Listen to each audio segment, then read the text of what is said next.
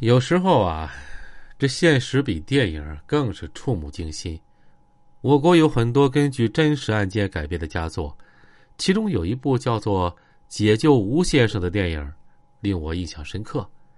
二零一五年的王千源还不是很出名，不过他把片中悍匪张华的残忍、狡诈和冷血演绎的入木三分。当时被绑架的吴若甫。也在片中啊饰演了警察曹刚。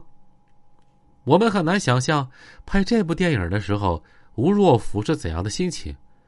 如果不是当年北京警方行动迅速，他很可能是凶多吉少。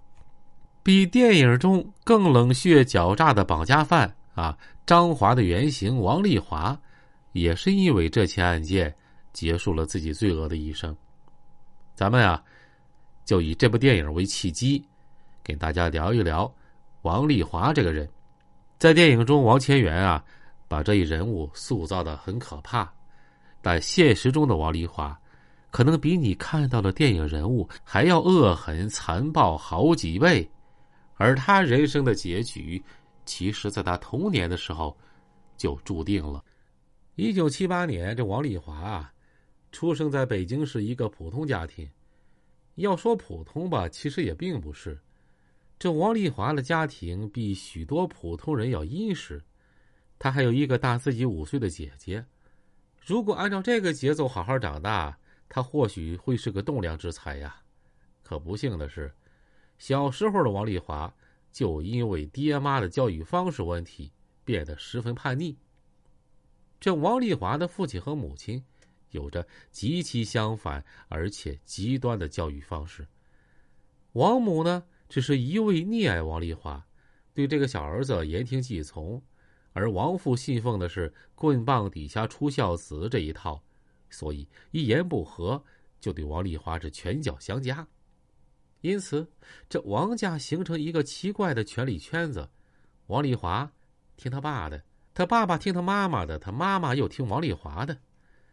家庭环境培养了王丽华倔强的脾气，挨打的时候他从不服软。也不和大人沟通解决问题，也从来不哭，只是往外跑，要么就干脆离家出走。王丽华小时候啊，身形瘦小，在学校外呢，又常常有许多小混混堵在门口要钱。性子倔强的王丽华呀，没少因为不给钱而挨揍，他也是被霸凌的孩子之一。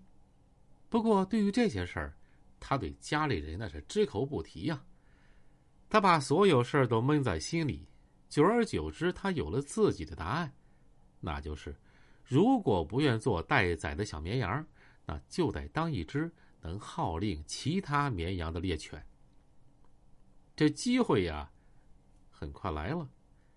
王丽华打小不缺零花钱，当他买了小玩意儿和小零食分给周围小朋友的时候，他们就一直围着自己转，成了自己的小跟班儿。王丽华就喜欢上这种感觉了，他不喜欢和比自己大的孩子一块玩，不喜欢被人指使，只醉心于命令别人的感觉，所以，他身边围绕的都是比他小的孩子。小小的虚荣心给他带来极大满足，但是日益增加的零食玩具需求和日益减少的零花钱之间的矛盾啊，已经不可调和了。王丽华只能采取一种特殊的方式，嘛呀？偷。王丽华承认，他从九岁就开始偷钱刷夜，不但偷爹妈的钱，就连老师的钱包也不放过。当偷成了习惯，他发现啊，自己已经改不了了。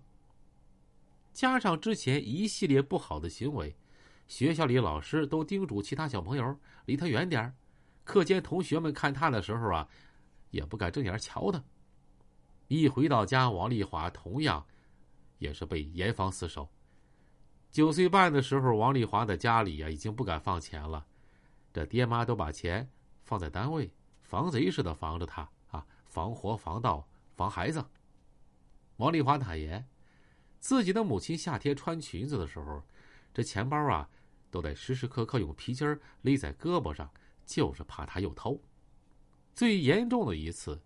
这为了拿出亲戚藏在自家橱柜里的钱，这王丽华找斧子把家具给劈开了。这因为偷钱，他不知道挨了多少父亲的毒打，父子关系也就这么慢慢变得一发不可收拾了。十二岁那年，王丽华又一次偷钱，被他爸给逮住了，又是一顿毒打。已经到了小学毕业年纪的王丽华，一气之下就离家出走了。但这次出走和其他那种小孩子吓唬家里人的出走不一样，这一次。他没再打算回家。找不到儿子，他，他母亲就急坏了呀。他去了所有王丽华能去的地方，全然没有儿子下落。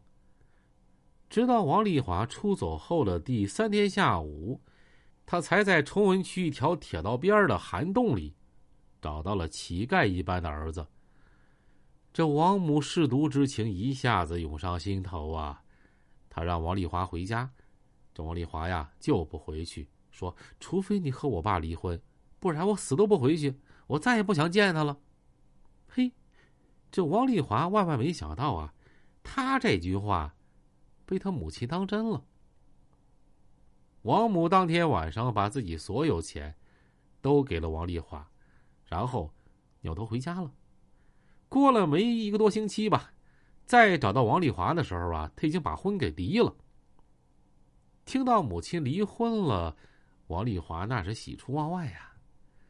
不仅因为自己的权威再次在母亲那儿得到验证了，更因为他觉得以后再也不用活在父亲的阴影下了，可以信马由缰的为所欲为了。可是仅仅过了一年，他发现家里已经没钱让他折腾了。